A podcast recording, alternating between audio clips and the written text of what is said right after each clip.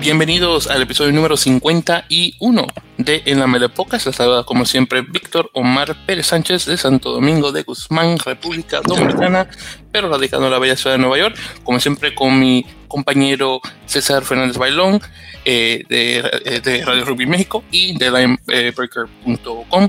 Eh, ¿Qué tal César? ¿Cómo estás? Hola Víctor, hola, este, muy bien, gracias. Este, aquí, eh, bueno, listos para las, analizar lo que fue el fin de semana. Muchos, muchos puntos este fin de semana, en, sobre todo en la MLR. Mm, definitivamente, creo que vamos a sonar, César, honestamente, como discos rayados en, en, en, en esta, en la, en la semana pasada y en esta y en la siguiente lo más probable siempre hablando de los muchos puntos, mucho de esto y lo demás, así que ojalá que, que, los oyentes no se vayan a aburrir con nosotros diciendo casi lo mismo cada semana, pero ahí vamos a ver en qué tal hacemos, pero sí, honestamente mucha competitividad, competitividad en lo que se trata de no solamente Major League Rugby, pero claro está la Superliga Americana de Rugby, que en este caso ya la vamos a tocar en un ratito más. Pero bueno, en todo caso a nuestros oyentes, muchísimas gracias nuevamente por escuchar y muchísimas gracias a los que se acercaron en relación a nuestro episodio pasado, el número 50, que obviamente llegamos ahí a un, eh, una meta bastante, eh, bastante grande para un poco llegar ya a los 50 episodios, de poquito a poco, claro, pero de todos modos. Y bueno, eh, de hecho ahí para mencionar brevemente sobre lo de la semana pasada, solamente quiero dar saludos a las personas que escucharon de dos lugares nuevos que no había visto aún, que no había visto todavía en el estado de países. Así que gracias a las personas que nos escucharon desde Guyana, que no está muy lejos porque está en Sudamérica, claro. Así que gracias a esa persona. Y el que nos escuchó desde Arabia Saudita, que no sé quién fue que decidió escucharnos desde Arabia Saudita. Así que gracias a esas dos personas que son dos países nuevos en el listado. Al menos, no, digo, lastimosamente no fue un Finlandia o un Rusia, como hemos tenido en episodios anteriores, pero se le agradece obviamente de todo todos modos. Muy bien, entonces ya con eso dicho vamos a entrarle a lo que vinimos, que es eh, las ligas. Así que primero vamos a hablar rápidamente de Major League Rugby, porque fueron muchas las cosas que ocurrieron. Y obviamente hay que hablar mucho de lo que es la SLAR, ya que está en su eh, novena fecha. Así que hablando, hablando específicamente de la fecha número 6 de Major League Rugby, el primer partido que tuvimos fue un partido de la conferencia este entre Rugby ATL, el equipo de Atlanta, Georgia, el estado de Georgia, eh, jugándose en, el Snake Pit, como se le conoce en inglés, el lugar de las serpientes, o no sé todavía, en el hoyo de la serpiente, vamos a decirlo así, contra eh, eh, Nola Gol, el equipo de Nueva Orleans. Un partido que quedó muy cerrado, a un 38, perdón, un 38-28, eh, ganando Rugby ATL a Nola, así que nada mal, una muy buena, una muy buena victoria por parte del equipo de casa. En este caso tuvimos ensayos o tries por parte de Jeremy Misaidagu en el minuto 2, uno de Rory Van Gut en el minuto 4, uno de Bautista Escurra en el minuto 13, otro de el que fue el hombre del partido, Adrián Car eh, como se pronuncia, en el 54, y uno finalmente por parte de Marcus Redelinkes, creo que se pronuncia en el minuto 62. Luego, en, por parte de Nola, tuvimos dos eh, tries eh, por parte de Dino Waldring, el, el, el pilar derecho el número 3, eh, otro por parte de Pat O'Toole y finalmente uno del capitán, el número 1 en mi opinión, Cameron Dolan en este caso. Partido muy competitivo, por cierto, eh, donde este, bueno, se jugó antes de la hora eh, eh, determinada, ya que supuestamente va a haber una lluvia que se acercaba y para no tener que lidiar con eso, como obviamente no la jugó en casa contra Austin, se decidió tener el partido unos, unos minutos antes, 90 minutos antes, de hecho, lo cual fue bastante bueno, no me puedo quejar de eso. En todo caso, eh, como mencioné, tuvimos eh, muy, eh, muy buen partido en, ambos equipos, particularmente Nola. tuvo, tuvo una defensa ahí más o menos, donde obviamente Atlanta pudo poner o puede atravesar la defensa eventualmente para poner puntos. El, por ejemplo, el, el ensayo que puso Roy Van Gogh fue por parte de una patada adelantada que se metió directamente ahí a la esquina, así que estuvo muy buena, eh, muy similar a lo que ocurrió eh, con Jeremy Miselago, que fue el primer partido del, de, no, perdón, el primer, el primer ensayo del partido, debería decir.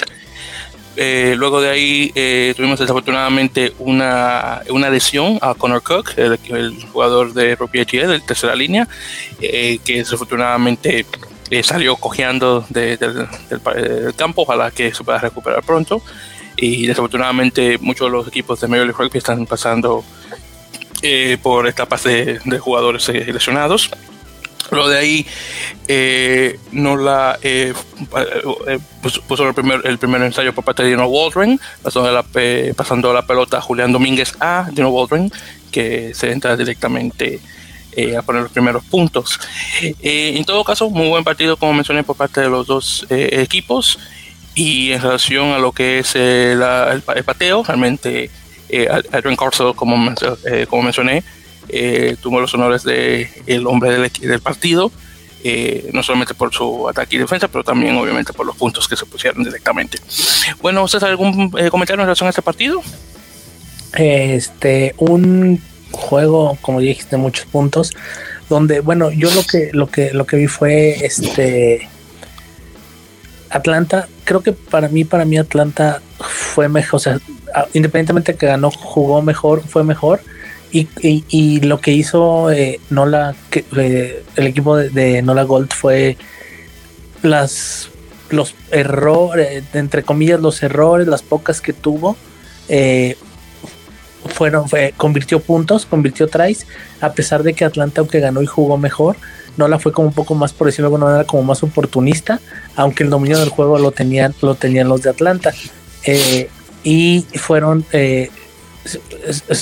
fueron tres un poco más elaborados, por decirlo así, y algunos de los de, los de Nola fueron viniendo un poquito de errores y de, eh, por ejemplo, malos cierres en las defensas, ese tipo de cosas. Entonces creo que fueron más, eh, que, como ya comenté, aprovecharon mejor, aunque estaban siendo dominados y eso provocó que fueran muchos puntos en el partido. Eh, y, y ya pues Atlanta como que no queriendo, no queriendo, pues ya está ahí en, en segundo lugar de la, de la conferencia. Este, pero eh, a, ver si, si alcanza. Creo que esta conferencia está, aparte que está muy, muy, muy reñida.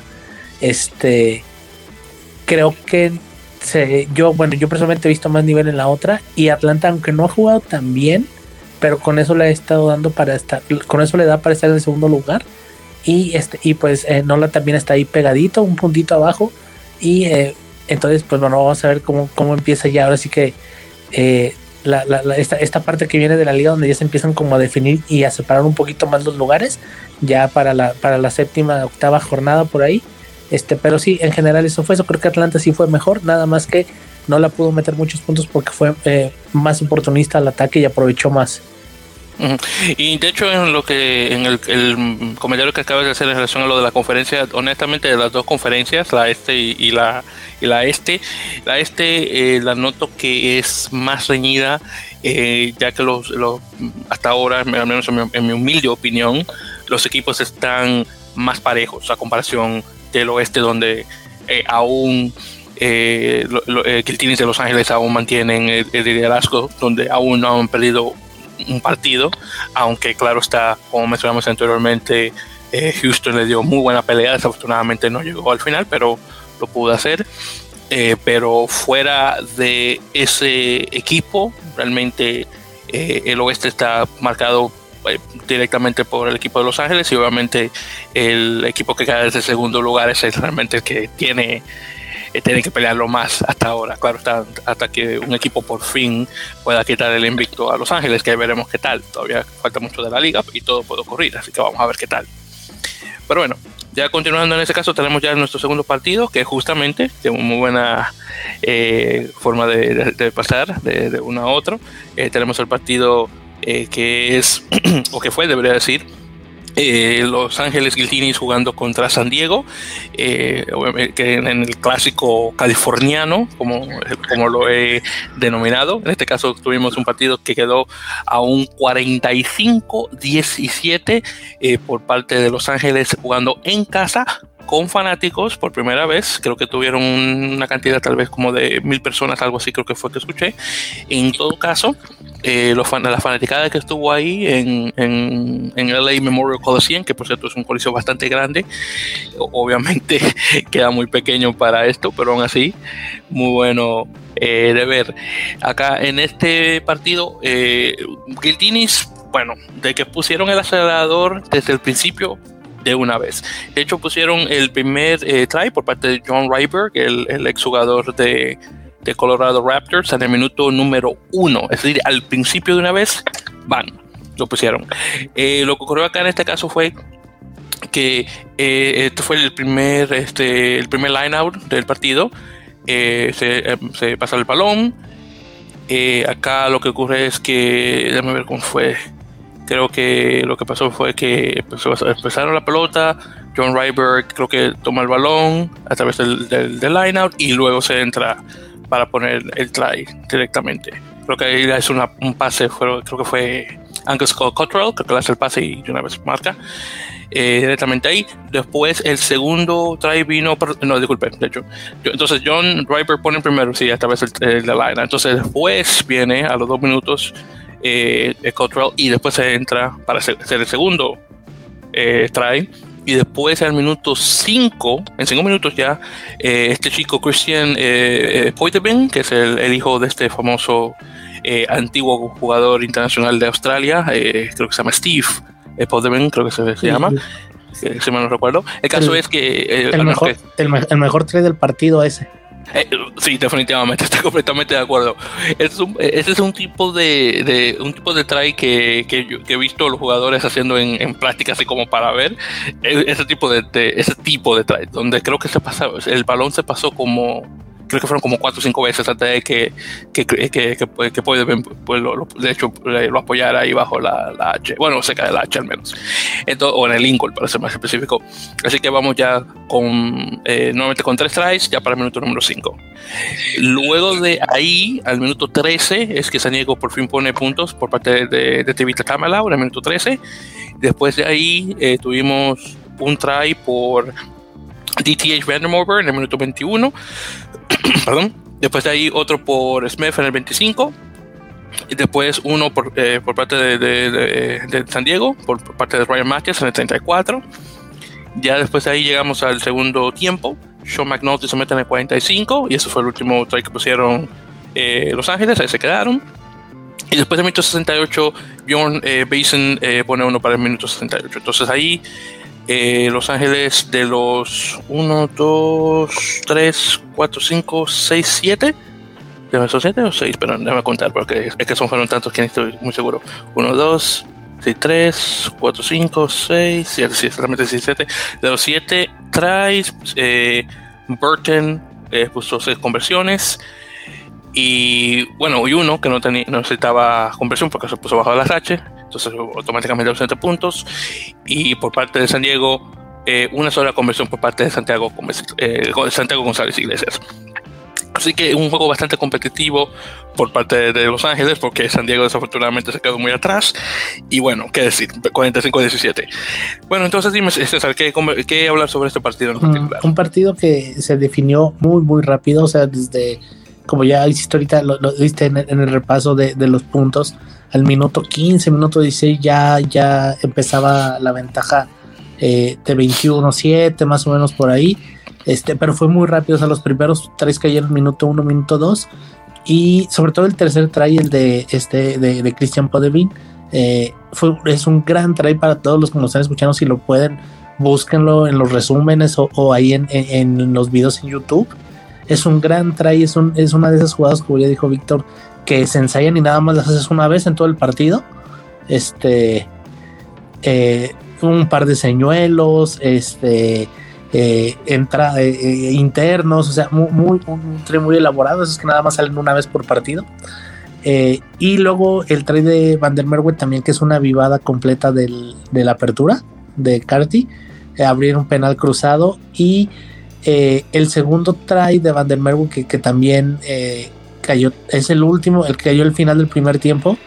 Eh, un try muy, muy sencillo eh, por el hecho de que es un error que no se ve mucho en las defensas, eh, el balón saliendo de un scrum y eh, nada más el 9 le cambió el sentido a la jugada y quedaron dos contra uno en, el, en uno de los wings, lo cual es muy raro porque se suele poner este se suele poner eh, en igualdad la, la, defensa que el ataque pero eso también nos deja hablar que San Diego cometió muchos errores en la defensa, tal vez falta de concentración, tal vez falta de no ver lo que tenían enfrente. Eh, y bueno, sí se vio mucha diferencia. Eh, San Diego pudo pegar ahí un par de veces, pero eh, bueno, los jugadores que tiene, que tiene eh, Los Ángeles, pues sí hacen mucha diferencia. No jugó, no jugó Yito, no está no, no jugó igual que la semana pasada, pero sí, sí se nota mucho la diferencia. Por algo es el único equipo que, el único equipo invicto del torneo. pero se nota mucho, se nota mucho con eh, eh, Ashley Cooper, con Van der Merwe, con eh, este, ha resultado ser un buen, un apertura. Eh, es un equipo muy completo Los Ángeles y bueno, San Diego creo que creo que cualquier, en general cualquier equipo que juegue con Los Ángeles se va a ver le, van a exhibir las carencias en defensa que tiene porque Los Ángeles ataca muy bien, es muy sólido para atacar, es, es muy fuerte, es muy difícil de parar ya cuando van en, en progresión y este vamos a ver quién es el que puede y quién es el valiente que se atreve a, intentar ganarles un partido o a, darles más más eh, más competencia de lo que les han podido dar los demás. Y mi esperanza es que sea un equipo de, la conferencia este que por fin pueda quitar el invicto a Los Ángeles, como mencioné anteriormente, pero ahí veremos, honestamente. Es muy interesante esto, César, porque recuerdo antes de que comenzara la temporada, cuando estábamos estuvimos haciendo las previas a Major League Rugby, eh, una cosa de lo que mencionamos, o al menos que yo mencioné eh, en algunas ocasiones, fue el hecho de que te imaginas que, que Guiltini sea el mejor equipo de la liga con ese nombre y bueno, Mira parece que sí. Parece, parece que sí. Así que no me, no me están quedando dejar, no me están dejando quedar mal. Así que parece que sí. Vamos a ver. Todavía falta mucho de la liga. ¿no? Recuerda que son un total de 18 jornadas y solamente estamos la solamente estamos en la número 6. Así que todavía falta mucho. Así que vamos, vamos a darle tiempo al tiempo.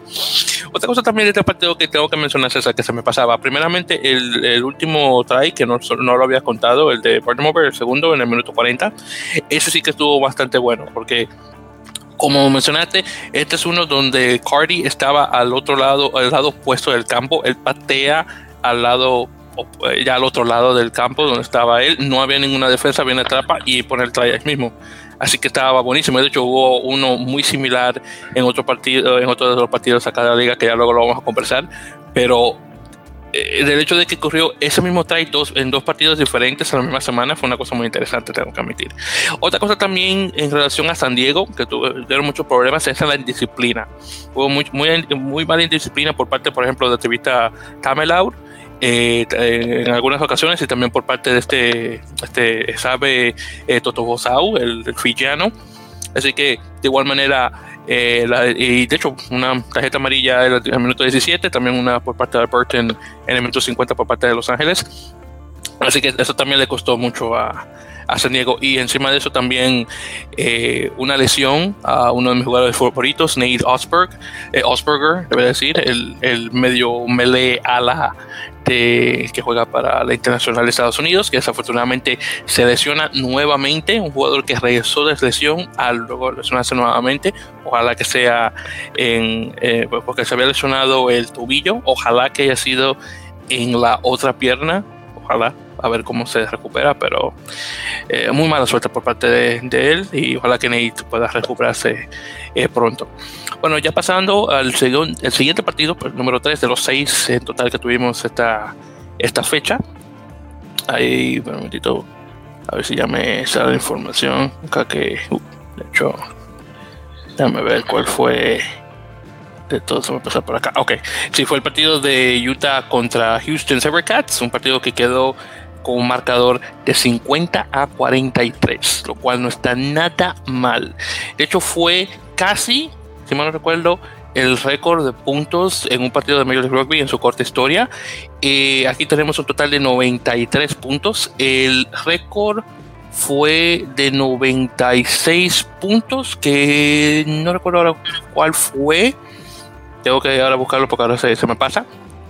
Pero sí, este es el segundo con el mayor, con el mayor puntaje. Estaba tres puntos de empatar al mayor de puntaje que fue como el mencionó 96. Creo que había sido el partido de Seattle contra Houston de la temporada 2019, creo, aunque pueda que yo esté mal. Pero en todo caso, acá e, este, este juego fue, estuvo muy interesante porque eh, honestamente eh, había defensa pero no era una defensa constante, era más ofensiva que otra cosa. Obviamente 50-43, un partido que queda a 7 puntos de uno al otro y estamos hablando que casi 50 cada, cada uno, es increíble, pero sí, eh, eh, hubo defensa, pero era mayoritariamente mucha ofensiva por parte de los, de los dos equipos. Bueno, entonces hablando directamente de Utah. Eh, estamos hablando que tuvieron a ver, un total de 1, 2, 3, 4, 5, 6, 7 ensayos. Y me imagino que Houston tuvo que tener 6. 1, 2, 3, 4, 5, 6, exactamente 6. Ahí tendría que contarlos por si acaso. En todo caso, de mis favoritos. Eh, la combinación de Mike Teo con Mika Cruce, muy interesante. Creo que, no sé si esta es la primera vez que ellos juegan en un partido profesional, ya sea eh, nuevamente, no, solamente de liga, pero también internacional. Pero hicieron una muy buena pareja. Eh, Teo jugando de, de 15 y Cruce jugando de 14 así que lo, cual está nada mal. El primer ensayo que puso Mike Teo fue, eh, sin, mal no recuerdo, mal no recuerdo, fue que Mika Cruce eh, toma, el balón, rompe defensa, hace el pase a, Teo y se mete. el segundo fue muy similar y cuando Cruce se metió también dos veces igual que Teo, también fue con la ayuda de él. Así que hacen nuevamente muy buena pareja. El primer track que puso eh, Joe Mano, muy bueno de igual manera. Y el que puso, ay, eh, sí, ahora que me acuerdo, el de Michael Vasca, el, el, el Scrum. No sé, eh, es, para, para los que no lo han visto, creo que fue Cruce, ah, si mal no recuerdo, él pasa el balón a, a, la izquierda donde está Vasca. Vasca mete el brazo atrás y como que, como que succiona el balón para atraparlo y luego se mete. Eso, esa jugada estuvo buenísima. Yo honestamente pensaba que se le iba a caer el balón por el hecho de, digo, yo no sé qué tan grande tenga las manos, pero honestamente yo pensaba que se le iba a caer el balón cuando el balón chocara con la mano de él, pero no, vino, lo tapó y bueno, estuvo buenísimo, honestamente. Ahora, hablando de, porque tengo que hablar de Houston, porque solamente estoy hablando de, Utah. Houston jugó bien, obviamente, hubieron muy buenos tries, uno por parte de Stan Winsor, que fue el primero, de hecho, luego de ahí eh, el segundo lo puso Nick Boyer, ahí estaban ya creo que a 12, yo creo, creo que, déjame censurarme, creo que estaban ya, creo que estaban a 10 a 0, porque si mal no recuerdo, no mentira, estaban a 12 a 0 porque si el primer el track que puso Windsor no, eh, no puso conversión. Y el que puso Nick Boyer fue abajo de la H. Y ese obviamente no tenía conversión. Por eso Nick Boyer, nuevamente, tipo, ya tiene tres partidos con, con Houston y ha jugado buenísimo. Es increíble, honestamente. No sé qué es lo que estaba pensando Los Ángeles cuando los cortaron, pero muy bueno, buenísimo, honestamente. Entonces ahí ese fue el, minuto 14, perdón, el minuto 4, perdón. Y luego de ahí, del minuto 6 en adelante, Utah se despertó y bueno, hay que, ahí vemos cómo está.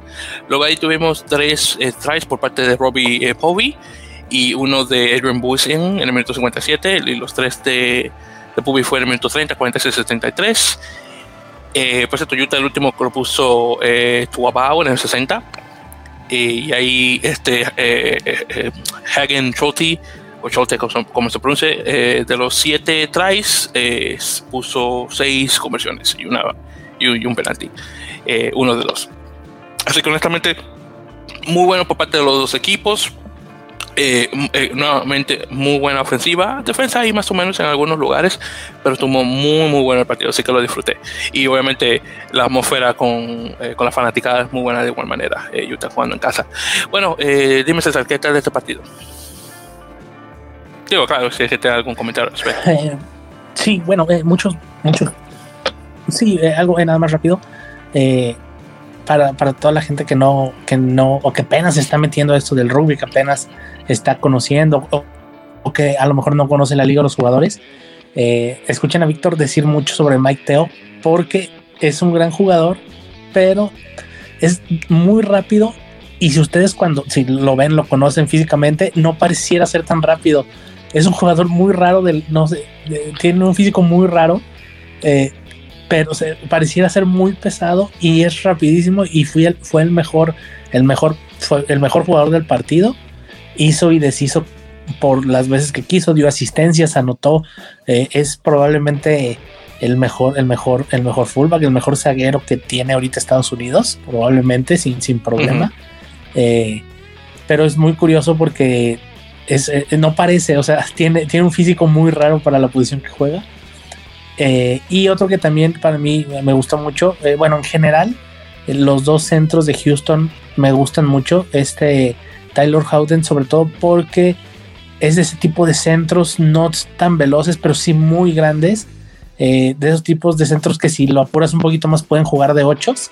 que de repente cada vez empiezan a ver un poquito más al estilo de, por ejemplo, de Bastero, cuando, cuando era ese tipo de centros pesados y este tiende a romper muy bien la línea de defensa, sobre todo esos padres a la espalda que les ponen las aperturas. Eh, y en general fue un partido muy divertido, sí fue muy divertido. Eh, sí hubo algunos errores en las defensas, pero creo que fueron más ciertos de los ataques en general. Los ataques estuvieron muy bien y eh, este, eso, bueno, eso, eso provoca que haya demasiados puntos. No tanto que los, los errores de las defensas hayan sido de las defensas como tal, sino que los ataques los empezaron a provocar ese tipo de errores. Eh, y bueno, fue un gran partido, este, muy, muy divertido. Si tienen oportunidad de verlo en YouTube o donde lo puedan ver, este, es un muy buen partido. Pueden sacar muchas cosas, este, uno de ahí, analizando, viendo. Eh, muy, muy buen juego. Yo creo que es el que más me gustó de todos.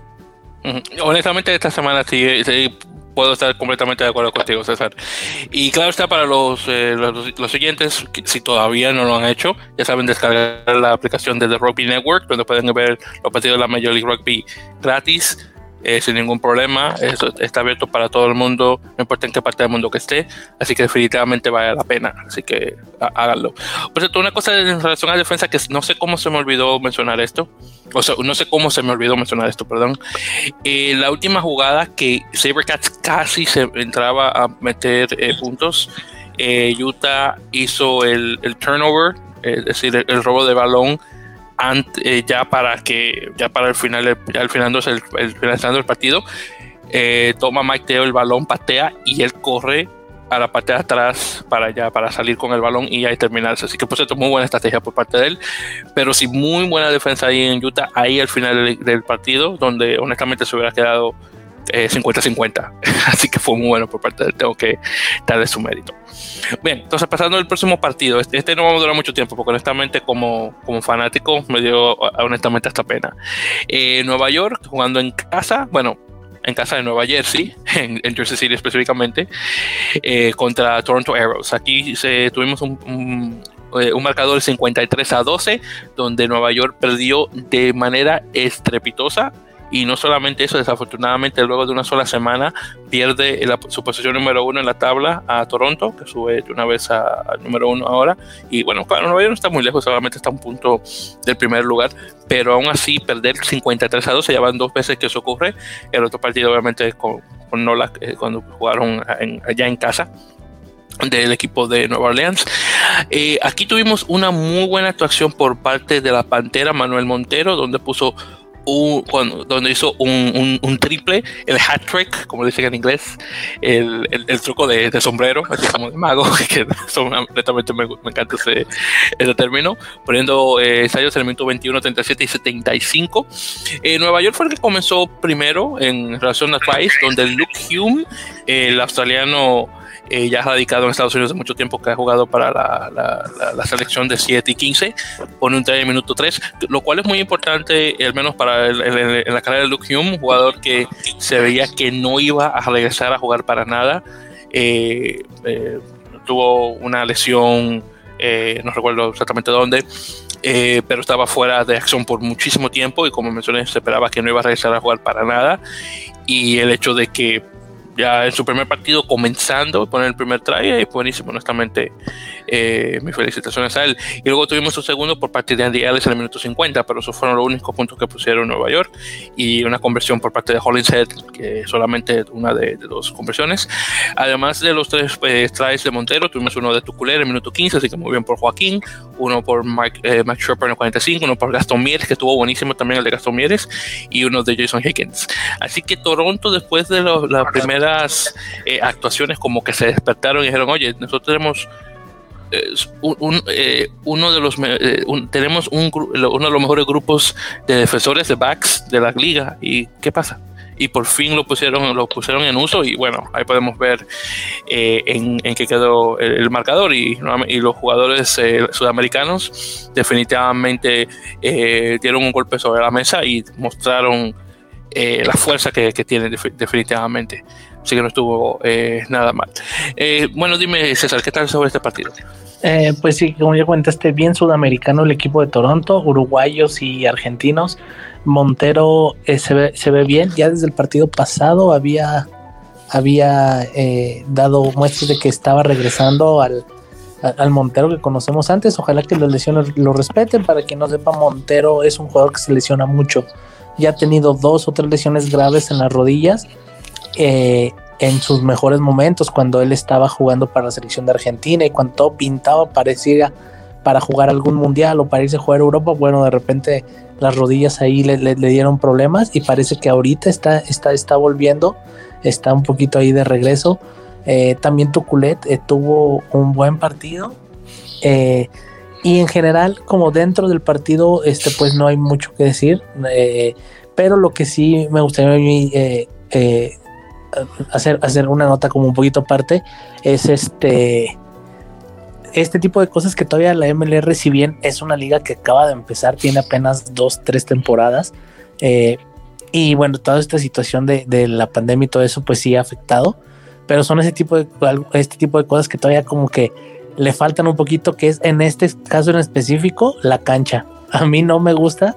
Es una cancha muy, muy, no es fea, no está mala, pero no es, es una cancha que no es de rugby, es una cancha de fútbol americano. Eh, las líneas no se ven, eh, es muy difícil distinguirlas y lo de los postes, que casi, bueno, los postes están nada más sobrepuestos. Eh, en uno de los tres, Tuculet chocó con los postes y casi los tira. Entonces son ese tipo de cositas que todavía a lo mejor habría que, pulir. Y digo, y no se ve tan seguido. O sea, es este bueno, esta temporada que se está usando esta cancha que bueno, la verdad a mí no me gusta y creo que son esas cosillas que se podrían mejorar eh, para que cada vez la liga vaya subiendo un poquito más de nivel y sea más atractiva también. Y créeme, César, que tú no eres el único que dice eso. Yo también digo lo mismo. Ese campo que tienen ahí en Jersey City, en Cochrane City, a mí tampoco me gusta, pero claro, son cosas de la pandemia que lo que tienen que usar ahora mismo. Así que entiendo perfectamente. Eh, honestamente, ya yo estoy que esas cuestiones ya yo ni siquiera lo pienso para no frustrarme, porque si no me voy a frustrar. Así que te entiendo perfectamente, pero ya yo ni, yo personalmente ni le estoy poniendo atención a eso. Pero sí, ahora que haces ese, ese, haciendo ese paréntesis que mencionaste, el que chocó con los postes, no, no, no, no recuerdo que haya sido Montero, fue este Ben Foden, el, de Nueva York, eh, en defensa. Él había, eh, ah, ok, sí. Pero fue en, en, esa jugada, sí, sí, sí, es cierto. Exacto, entonces no recuerdo si fue Montero que, que metió el try en ese, en ese entonces, pero él chocó con la Sacha y casi la y casi se cae. Eso sí lo recuerdo, ah, que me lo recuerdas. No, no, no, no, no, no te digo que wow, increíble. Bueno, ¿qué, decir? Son, son cosas de una nueva liga. y, más en un, en un deporte tan minoritario que es el rugby. Bueno, vamos a ver ya con el paso del tiempo. Eh, eh por cierto, un, al pasar otro paréntesis, ahora que me acabo de recordar, eh, claro está, todavía no confirmado. Eh, eh, porque claro, solamente es, una idea. en el 2000, ahora en este próximo año 2022 va a haber un, nuevo equipo de fútbol soccer en, Queens, en el condado de Queens, que se llama Queensboro FC, que va a jugar en la segunda división de, Estados Unidos, que es la, la USL. Eh, la pirámide de fútbol, eh, de, fútbol soccer en Estados Unidos es rara porque obviamente la Major League Soccer es una liga cerrada y claro, aunque hay pirámide, honestamente uno no sube y baja al menos que uno paga dinero. En todo caso, ese es el equipo de que, que donde está, que donde es el dueño David Villa el español. Bueno, la razón de que menciono esto es porque la idea es, cruzando los dedos, que cuando Queensboro FC juegue en el estadio de York College, que es una, una universidad en, Queens, es posible que Nueva York le siga los pasos y pueda jugar en Queens, lo cual sería buenísimo. Claro está, eso, es una, cosa, una cosa de fanático que ojalá se pueda dar, pero la idea es esa, que tal vez si eh, Queensboro juega ahí, es posible que durante los días que no estén usando el, el estadio o, bueno, o la, cancha, el equipo de rugby pueda jugar ahí. Así que vamos a ver qué tal. Ojalá que pueda ocurrir eso. Entonces, ahí cruzando los dedos. Pero bueno, ya cambiado de tema. El siguiente partido tenemos eh, lo, que, lo que voy a llamar, voy a denominar el clásico americano o para ser más específico, el clásico estadounidense, porque es All Glory contra Free Jacks, que son los equipos con los dos nombres más estadounidenses que hay, así como deben Patriota y eso. Acá tuvimos All Glory jugando en casa contra Free Jacks en un partido que quedó con un marcador de 35 a 22. Eh, jugando, eh, ganando All Glory en casa con, con su fanaticada, así que no estaba nada mal. Aquí tuvimos eh, traes por parte en Glory, parte, por parte de Dani eh, Tustala en el minuto 27, uno por parte de Michael Dabulas, que jugó muy bien, por cierto, otro por Michelangelo Sosenefeagay, y finalmente el último por parte del, del olímpico fillano, o sea, Colinizao, que como creo que no lo llegamos a mencionar no, yo creo que no lo mencionamos la semana pasada, pero él y este otro chico, Tomás, eh, eh, Tomás Morani, el argentino, los dos pasaron de Houston a jugar ahora con, All Glory al final de la temporada. Eh, creo que, ver yo, Morani creo que había comenzado el partido, déjame censurarme, no sé si lo tenían ahí en la, en el, en la banca, déjame censurarme, sí, sí, él había jugado de tres, entonces sí, los dos comenzaron. En todo caso, eso es un total de 1, 2, 3, 4 tries por parte de All Glory. Eh, por parte de New England tuvimos dos por parte de Kentucky 5 y uno de, de, Barlow en el 58. Entonces acá en este el partido me, me, estuvo bastante bueno, bien competitivo de igual manera. Eh, hubo un eh, hubo un try que no se pudo no se pudo eh, confirmar por, el hecho que no hay temeo, desafortunadamente no lo pudieron confirmar, así que desafortunadamente no se, no se puso. Eh, creo que eso, ese fue, creo, por parte de Dani Tuizala, creo que fue. Eh, o creo que fue, otro jugador de todo, en todo caso, pero bueno, no importa porque de todos modos se va a ganar por mucho. Pero sí, muy buen partido por parte de los, de los dos equipos acá.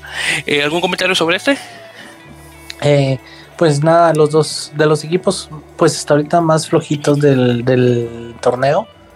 Eh, mm, para mí, bueno, creo que este, sí, sí fue en parejo, estuvo eh, independientemente un poquito del resultado, que a lo mejor no es tan cerrado, pero sí fue, sí fue un partido que eh, un poquito trabado por momentos, pero que bueno, realmente All Glory lo resolvió eh, lo resolvió mejor porque creo que tiene mejor conducción, sobre todo con el número 9. Este, con eh, este Tusitala, Dani Tusitala, que se me olvidó el nombre, que eh, creo que es un buen jugador, creo que es de los mejores jugadores para mí de, de, de, de, Old Glory. Y pues nada, fue una buena conducción, creo que fue de los puntos altos tampoco sin hacer nada, nada extraordinario, mm, porque tampoco se lo exigieron tanto, pero, o sea, fue un partido, creo que era un partido parejo, pero finalmente se resolvió por ese tipo de detalles, de la conducción, de cómo mover, de cómo mover eh, a los, a los forwards cuando había que moverlos, de cómo, cuando, cómo jugar rápido cuando se tenía que jugar rápido, entonces eh, fue un partido, eh, no, no fue el mejor de la jornada ni nada, pero este, pero creo que mucho, mucho, mucho de la de la victoria pasó por, por ese tipo de cositas. Estoy de acuerdo, y de hecho, eh, justamente hablando de ese partido, del partido en, general, eh, creo que ese fue el que tuvo el, el try que había mencionado, si mal no recuerdo, creo que fue el de Mike Tabulas. Déjame, censurarme, porque yo creo que ese fue también donde se apretó la parte. Déjame ver cuál fue. Yo creo que fue. Eh, sí, yo creo que fue ese, el de la Bulas, donde creo que fue. El, déjame ver cuál fue el jugador. Yo creo que fue, sí, yo creo que fue Danny Tuizala que partió a la hacia el ala. Estaba ahí este chico Tabulas y puso el try. Creo que fue ese también, que fue muy, similar al que puso el GTH en el partido de, Los Ángeles, si mal no recuerdo, fue ese. Pero nuevamente, los dos equipos sí están, tengo que admitir, están un poco flojos, pero honestamente, eh, muy, eh, muy bien, parejo, honestamente, con todo y todo. Y bueno, ya para finalizar en relación al, eh, a la Major League Rugby, el partido número 6 de esta, nuevamente, esta fecha número 6. Tuvimos a Austin Kilgronis en casa jugando contra Seattle Seabulls. Acá tuvimos un partido que quedó a un marcador de 42 a 15, ganando Austin. Eh, este partido hace historia. Una, la primera vez que Austin le gana a Seattle, el, actual campeón de, la liga. Y dos, la primera vez que ganan cuatro partidos consecutivos. Así que los dos nuevamente, como mencioné anteriormente, los dos eh, equipos Gil eh, de este tipo Gilchrist, el, el, australiano, los dos están en muy buena forma, así que no está nada mal. Y, por cierto, otra cosa que tengo que mencionar es, es que al Austin ganar cuatro partidos, esta, esta es la cantidad mayor de partidos que han, que han ganado en la historia de la, la historia de la liga desde cuando comenzó en el 2017. Así que nunca han ganado tantos, tantos eh, partidos en una temporada así que no está nada mal. Eh, desafortunadamente no podemos decir lo mismo de Seattle, que esta es obviamente su peor temporada, han ganado un solo partido y fue y bueno los otros y fue por poquito, honestamente que ganaron cuando le ganaron a, Utah, si no recuerdo. Eh, pero sí, honestamente Seattle está muy muy mal eh, y se espera que, que las cosas puedan cambiar ya pronto. Y antes de hablar un poquito sobre eso, hablando directamente de los tries, aquí tuvimos por parte de Austin, dos por parte de Isaac Ross, el, el ex jugador internacional con, Nueva Zelanda, que ha jugado muy bien desde que comenzó eh, con el equipo.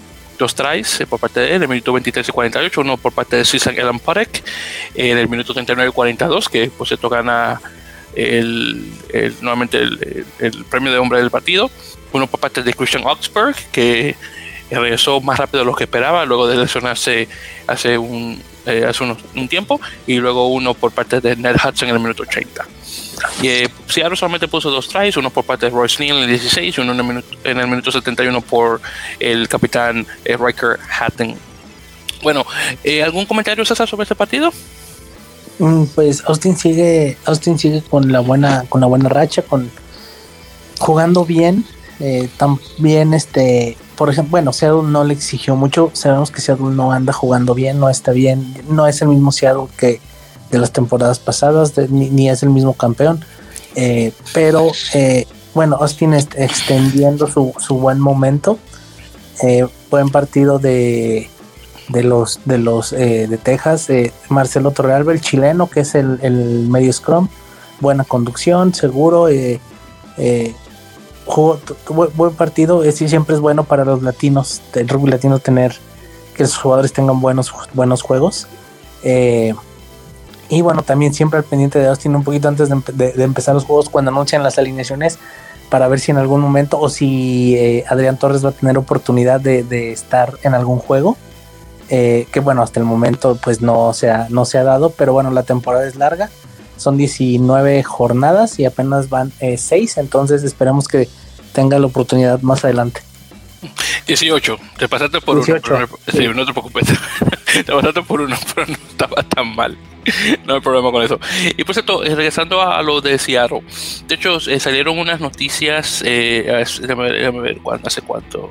Esto fue hace cinco días más o menos, eh, donde se anunció que el nuevo director de rugby va a ser parte eh, Tuile Buca y luego de ahí va a haber dos, eh, entonces este caballero, el de Keith Lansing, el actual, eh, bueno, el que era el actual director técnico, pasa ahora a ser el entrenador de los, de los forwards, de los delanteros y mientras tanto obviamente Tuile Buca toma el mando como entrenador general del, equipo. un, entrenador interino, para ser más específicos. Luego de ahí, dos jugadores que van a ser creo que van a ser como más asesores, que va a ser Alan Clark y el antiguo capitán de la nacional eh, irlandesa, Rory Best.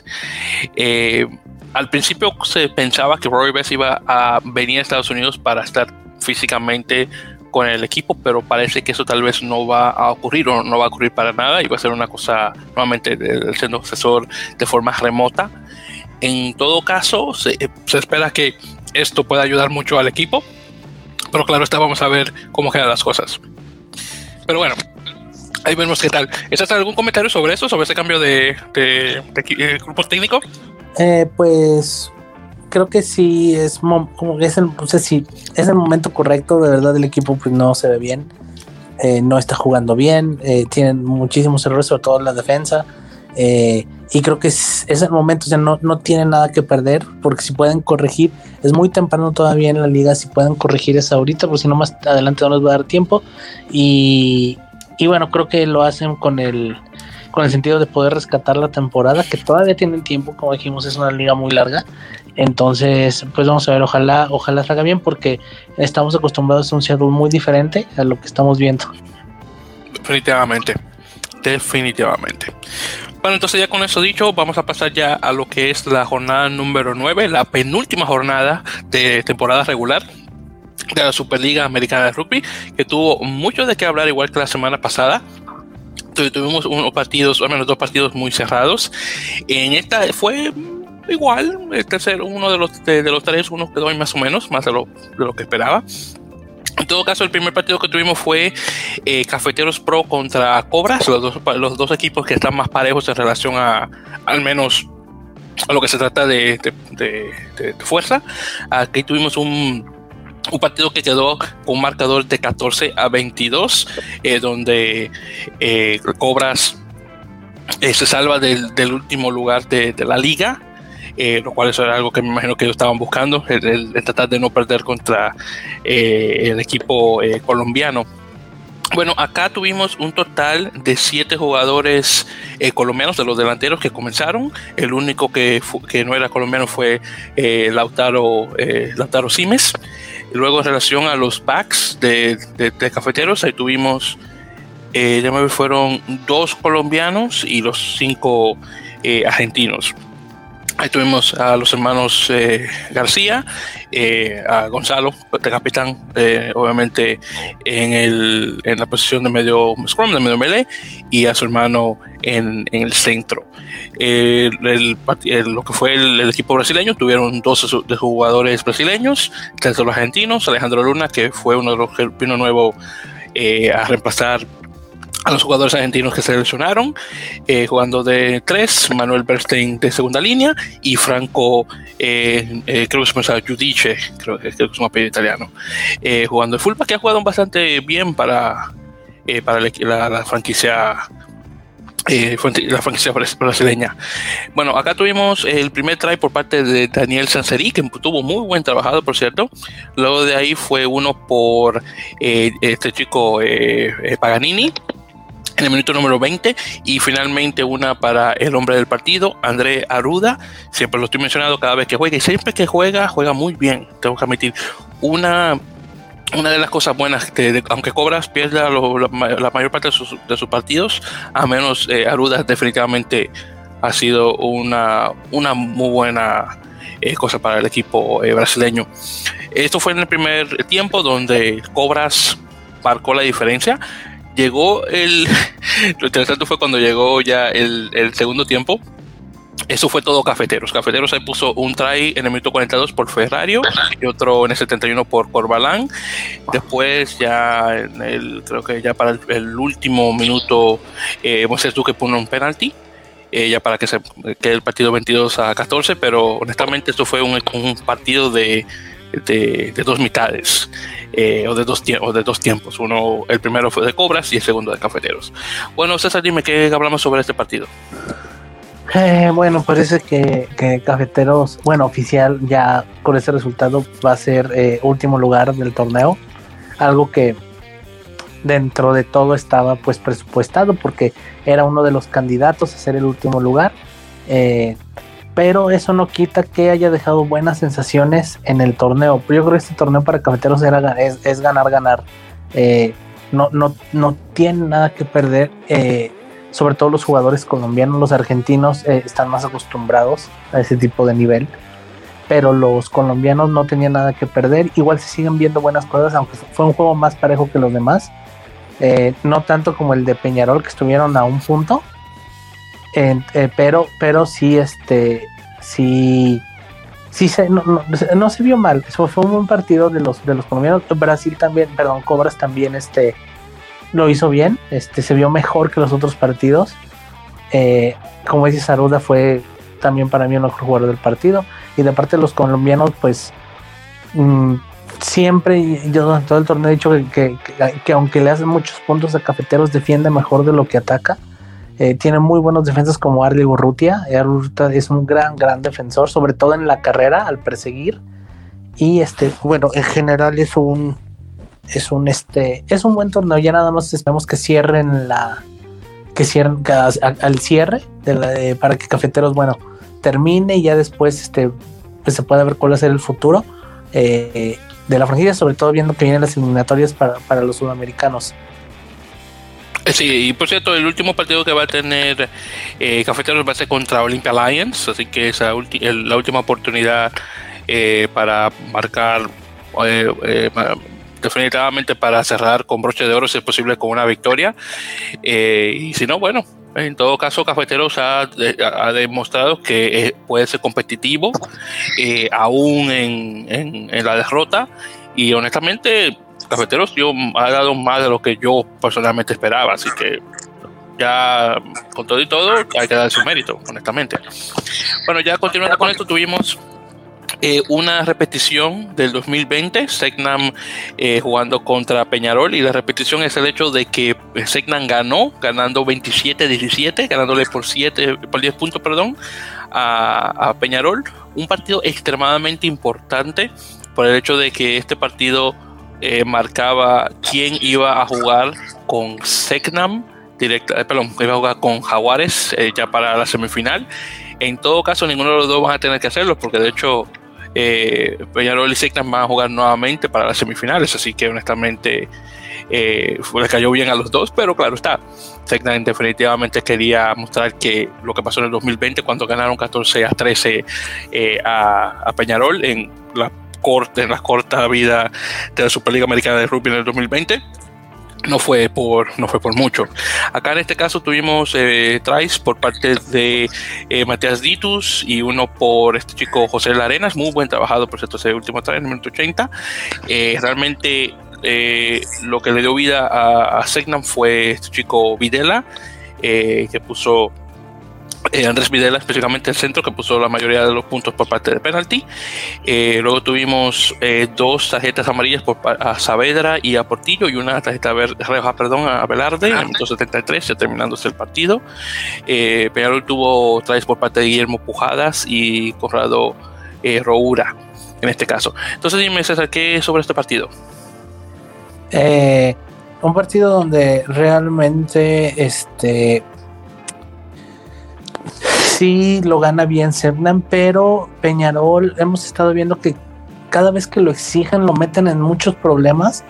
Eh, ya lo hizo, ya lo hizo Selnam en la primera vuelta, lo ha hecho Jaguares, incluso lo hizo Cafeteros. Eh, cuando lo exigen un poquito a que tengan que defender mejor, eh, se, se tiene muchos problemas. Este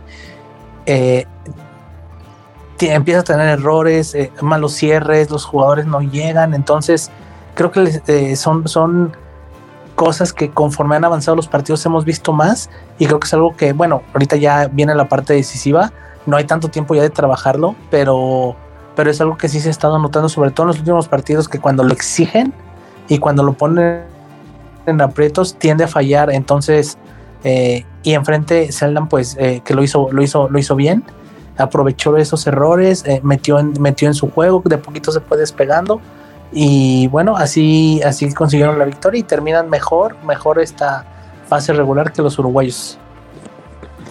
Definitivamente. Y en este caso ya para finalizar tuvimos el partido de Jaguares 15 contra Olympia Lions. Este es un partido entre Leones y Jaguares que quedó mejor de lo que honestamente esperaba. Un, resultado de 40-26. Claro está, Jaguares puso 40 puntos, pero honestamente yo esperaba que iba a ser eh, más eh, un tipo de masacre, así como cuando de 68 a 8 eh, que puso Jaguares a Segnan, así que honestamente no estaba tan mal como esperaba. O claro está, una repetición del 77 a 13 que Jaguares les puso eh, a Olimpia en el minuto, perdón, en el minuto, en la, fecha 4, perdón. Así que en estas pasadas cinco fechas, honestamente, aunque perdió, eh, Olimpia realmente puso eh, o sea, aunque pelearon, definitivamente pueden salir con la, con la cabeza arriba, o la frente encima, perdón, directamente o la fuerte alzada, o como se diga. En todo caso, eh, aquí tuvimos puntos por parte de Jaguares, eh, por parte de Ruiz, eh, todos ellos en el minuto 5 y 14, luego uno por González en el 26, uno por parte de Castelloni en el 33, luego viene el 55 y Segura en el 60. Entonces estamos hablando de 2, 3, 4, 5, 6, 6 ensayos, 6 conversiones por parte de Elías. Luego Olimpia tuvimos dos, tres por Rebusone y Gandini y luego tuvimos dos conversiones, una por Ledesma y uno por Matías Uda. Y claro está, Máximo Ledesma ha sido el número uno del equipo en estos pasados partidos, donde eh, lo, eh, realmente el botín de él o la, patada de él ha marcado la diferencia para el equipo este de Paraguay. Eh, entonces dime, ¿qué tal este partido? sí, se escucha, se escucha raro al principio del, antes de, que iniciara el torneo. no, no hubiéramos pensado que el partido más parejo de Jaguares iba a ser contra Olimpia. Eh, y sí, así como tal, eh, fue, fue, así fue. Jaguares, si bien es cierto, de repente le baja un poquito la intensidad, de repente cae como en esos bachecitos de, comodidad.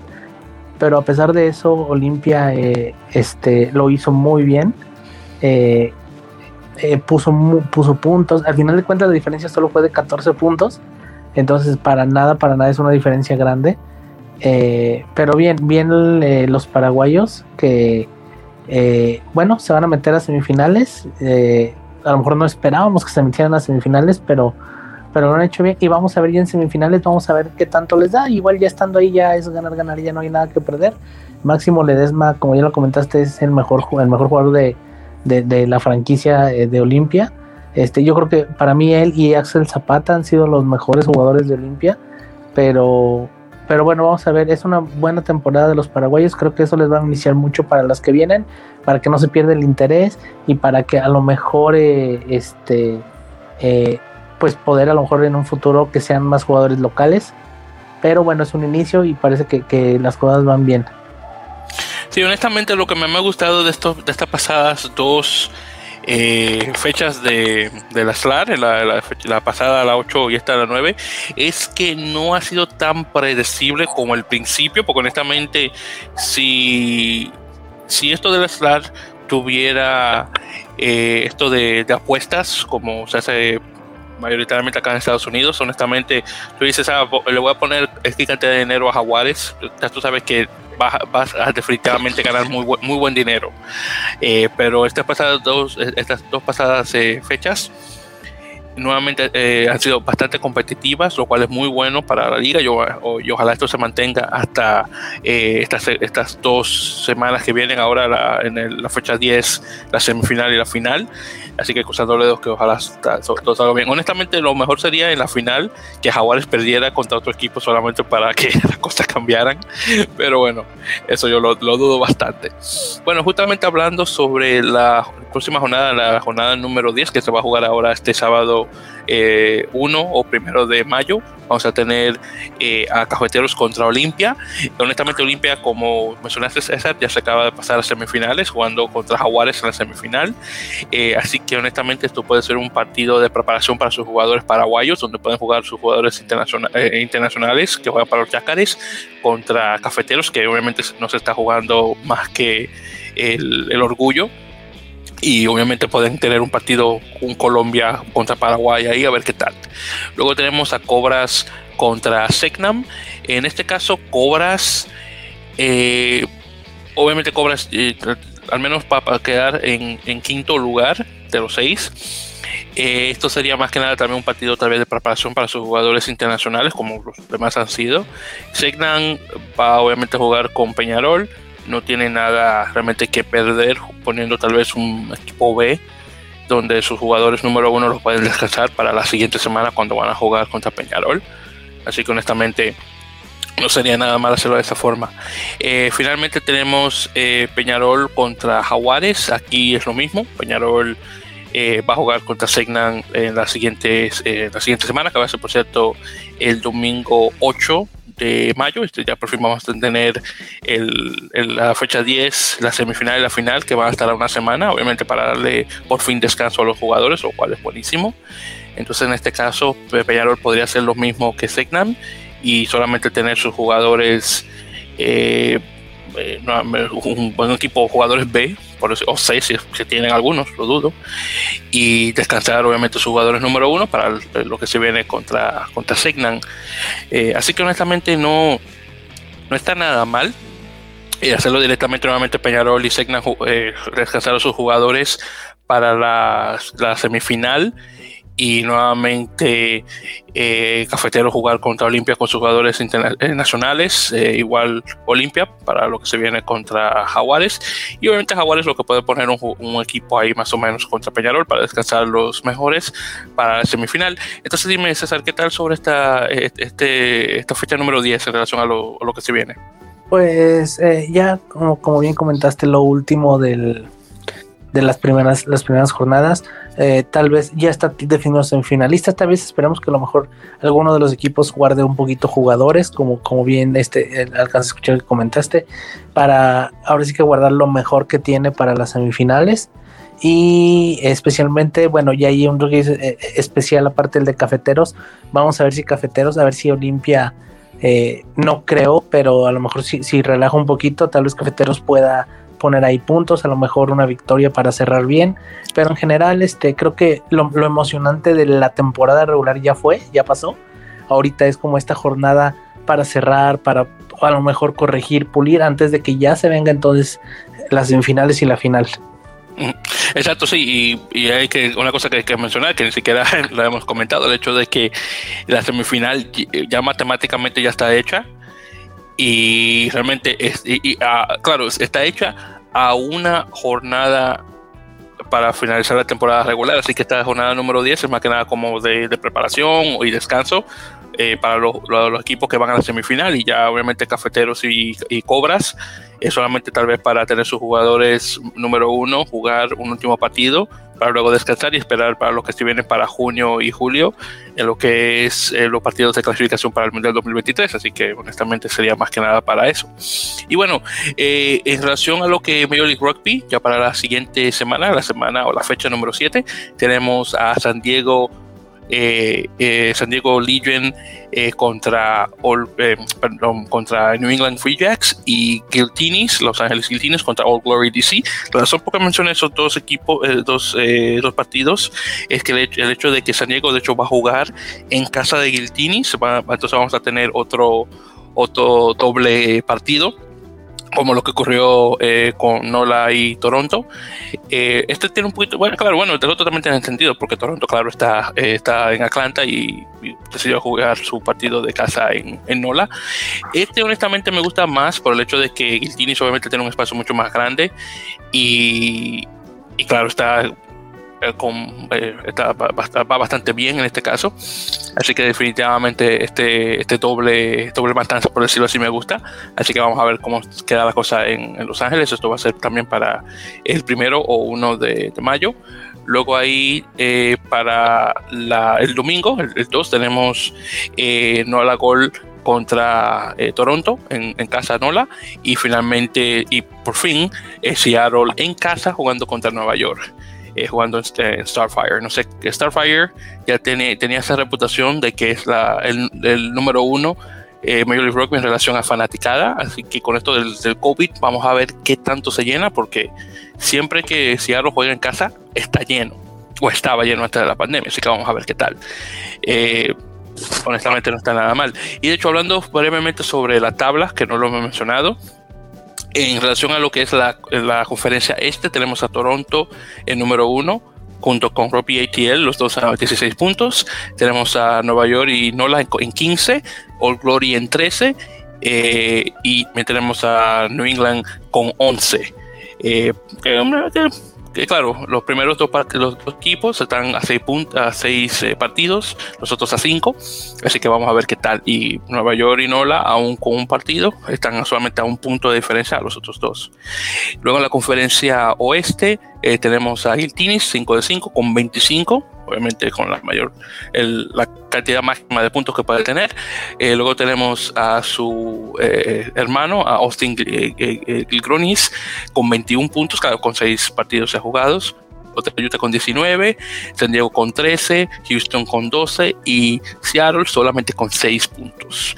Así que nuevamente la conferencia oeste desafortunadamente no ha estado tan competitiva como la este, pero bueno, es, es lo que es. Y claro está, ya había mencionado lo de las semifinales de la nuevamente de la SLAR, así que tenemos a, a Jaguares en primer lugar, Peñarol en segundo, y Peñarol con 45, Peñarol con 31. Así que mira la diferencia entre primer lugar y segundo lugar. Segnan con 25, Olimpia con 18, Cobras con 10 y Cafeteros aún sin perder tienen 4 puntos. Así que honestamente, perdón, aún sin ganar tienen 4 puntos. Así que nuevamente hay que darle su mérito a Cafeteros. Bueno, ya para finalizar brevemente, para conversar sobre las eh, noticias dentro de, las dos ligas. Realmente SLAR no ha tenido nada nuevo. Eh, así que hablar específicamente sobre, Nueva, eh, sobre la Major League Rugby. Perdón. Eh, una cosa que se me olvidó mencionar fue en el partido de, de Atlanta con Nola, donde tuvimos al árbitro Federico Anselmi, el, árbitro argentino que estuvo ahí eh, debutando en Major League Rugby como árbitro. De hecho, lo escuché varias veces hablando español con Bautista Escurra. Eh, y también con los, eh, los pocos sudamericanos que tienen Nola. Así que escuché un poquito de español en esos partidos, así que no estuvo nada mal, honestamente. Eh, luego de ahí tenemos a Toronto Arrows, que firmó a uno de sus defensores, uno de sus backs, eh, Kobe Fast, de, que viene de su academia. Así que muy bueno por parte de estos equipos de Major League Rugby, pasando a sus jugadores jovencitos, Fast con 18 años, por cierto, pasando al equipo eh, el equipo senior. Eh, en relación a tamaño, el chico tiene un total de 6 pies, una pulgada, que creo que son un metro 70 y algo, creo, más o menos, y 65 libras, que no recuerdo cuántos kilos son, pero el chico pesa mucho. Eso es lo que, eso es lo que vale. Así que muy bien por parte de él, que viene directamente de Oshawa Vikings, eh, que, del, que es uno de los equipos del, de la provincia de Ontario, que es una, junto con la provincia de, de Columbia Británica, una número uno en Canadá. Luego tenemos a Giltinis, que agregaron a dos jugadores, a Yonetani Basurakuta, eh, que, había firmado anteriormente con Dallas Jackals, pero claro, como Dallas no, no jugó esta temporada, bueno, pasó directamente a Giltinis, eh, juega de centro y ala, y tenemos a Ceru Bularita, que juega de Med Scrum, apertura y centro, y ese viene de Fijian eh, Drua. Eh, así que muy buenos jugadores fillanos que pasaron directamente a Iltinis. Eh, luego de ahí, eh, y ya para finalizar, tenemos una noticia fuera de Major League Rugby, que es de Tomás Cubelli, el, el famoso medio scrum argentino, que actualmente está jugando en Western Force Australia, que por cierto tuvo un muy buen partido esta semana, déjame ver con quién fue contra Queensland Reds, donde de hecho ganaron en casa y de hecho pasaron por primera vez en su historia a las semifinales del Super, del Super Rugby australiano, así que muy buenas felicidades al equipo este de, Western Force. Bueno, el caso es que Kubeli desafortunadamente va a salir de Australia y acaba de firmar con Biarritz Olympique, el famoso Biarritz equipo vasco de la segunda división de rugby francés, el Pro de 2 o Pro de 2 para pronunciarlo al, francés lo cual no está nada mal.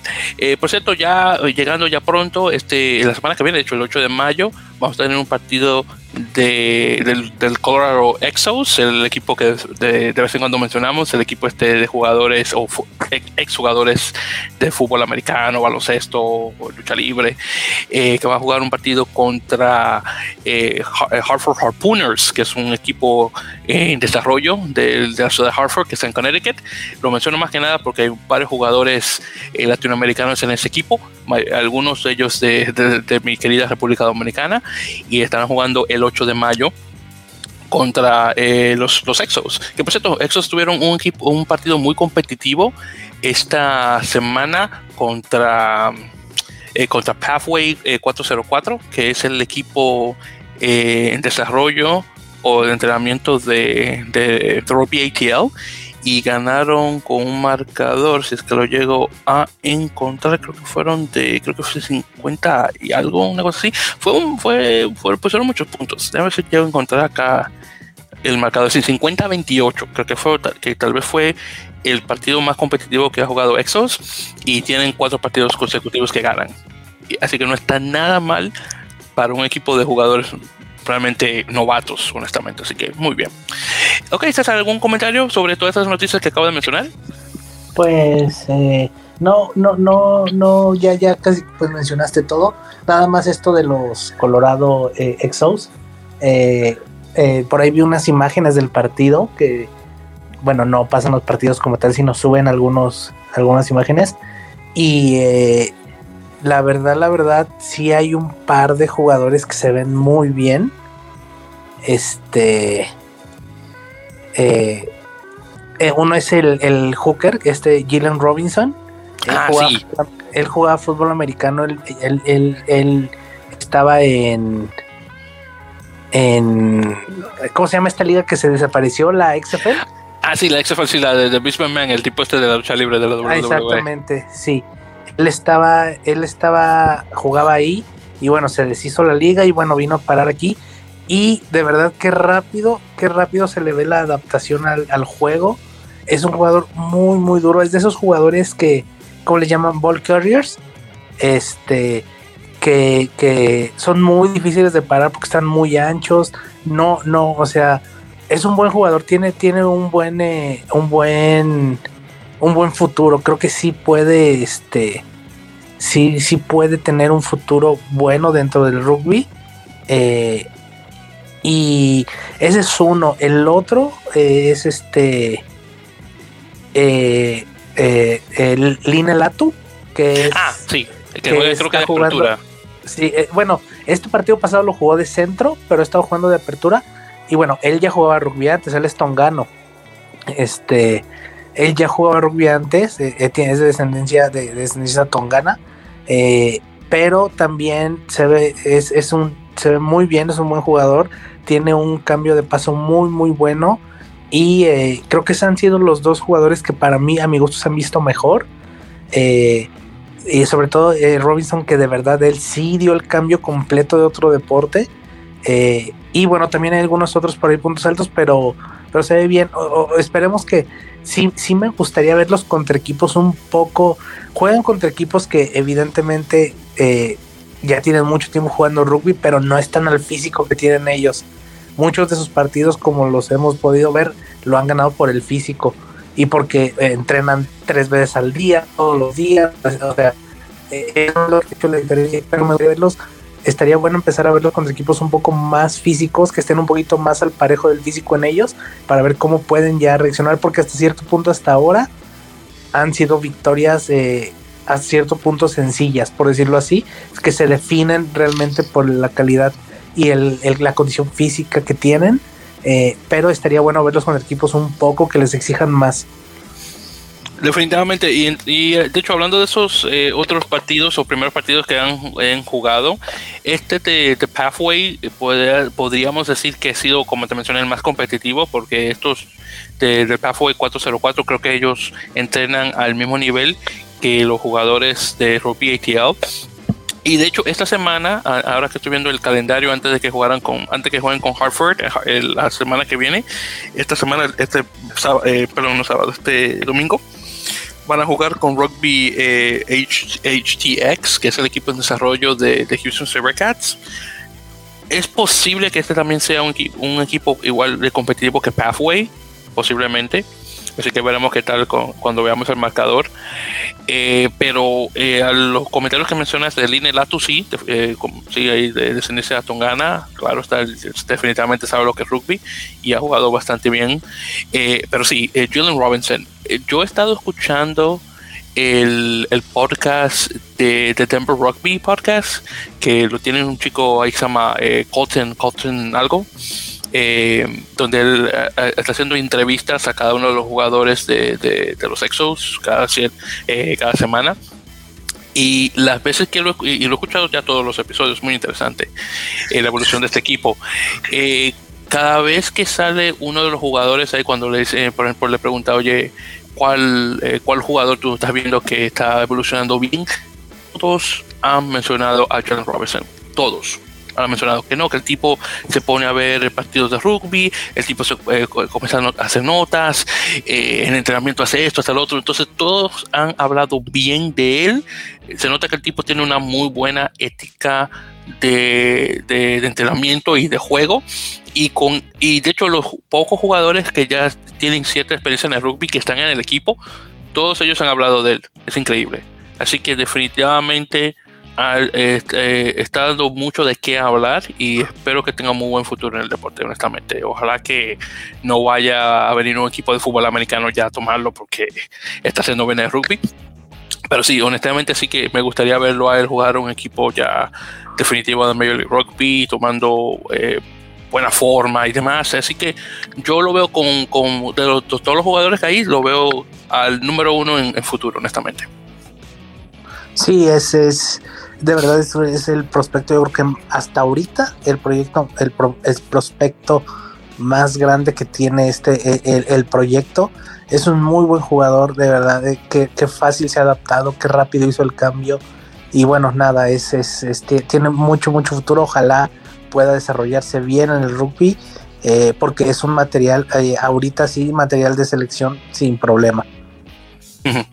Sí que sí bueno, creo que con eso dicho, eh, em, ya para finalizar, hemos llegado, chicos, al final de este episodio número 51 de Inglamele Podcast. Así que muchísimas gracias a todos por eh, escuchar y no solamente hablando de la liga, pero un poquito de Colorado Texas, que este, honestamente este es un, un experimento que me tiene bastante intrigado y definitivamente quiero ver cómo cómo sale esto. Así que a todos eh, ya saben que nos pueden buscar por nuestras redes sociales de siempre, a través de facebook.com barra en la mele podcast, de igual manera en Twitter, eh, arroba en la mele. Eh, y claro, puede escuchar nuestro podcast en las muchas plataformas de, de podcast, en particular Spotify, Captivate, que es la número uno donde eh, agregamos nuestros episodios, obviamente por ebooks, eh, Apple Podcasts y otras más directamente, que son muchas, honestamente. No estoy, estas son las que más ideo, así que son las que conozco. Y claro, Google Podcasts de igual manera, que esa la he encontrado que es muy fácil de escuchar. Así que para esos, ustedes que tienen sus eh, dispositivos con, con, el Android, definitivamente recomiendo Google Podcasts como plataforma de escuchar. Eh, ¿Algún comentario antes de finalizar? Nada, este, pues gracias a todos los que nos escuchan, gracias a los a las nuevas personas que se van sumando. Eh, esperamos que este, que, que, pues, que les guste, este, y bueno, estaremos por aquí la próxima para analizar ya lo que, lo que pasó este fin de semana que se viene. Y pues nada, gracias a todos y eh, por aquí los esperamos. Exactamente, y ya saben que para la próxima estaremos hablando de la última eh, fecha de temporada regular de la Superliga Americana de Rugby y claro está la fecha número 7 de Major League Rugby que va a ser bastante corta, solamente cuatro partidos, dos en, el sábado, dos el domingo, así que vamos a tener eh, una semana bastante fácil César ya para la, la siguiente que viene. Así que nuevamente muchas gracias a todos y hasta la próxima. Nuevamente el episodio número 52 nos estarán escuchando.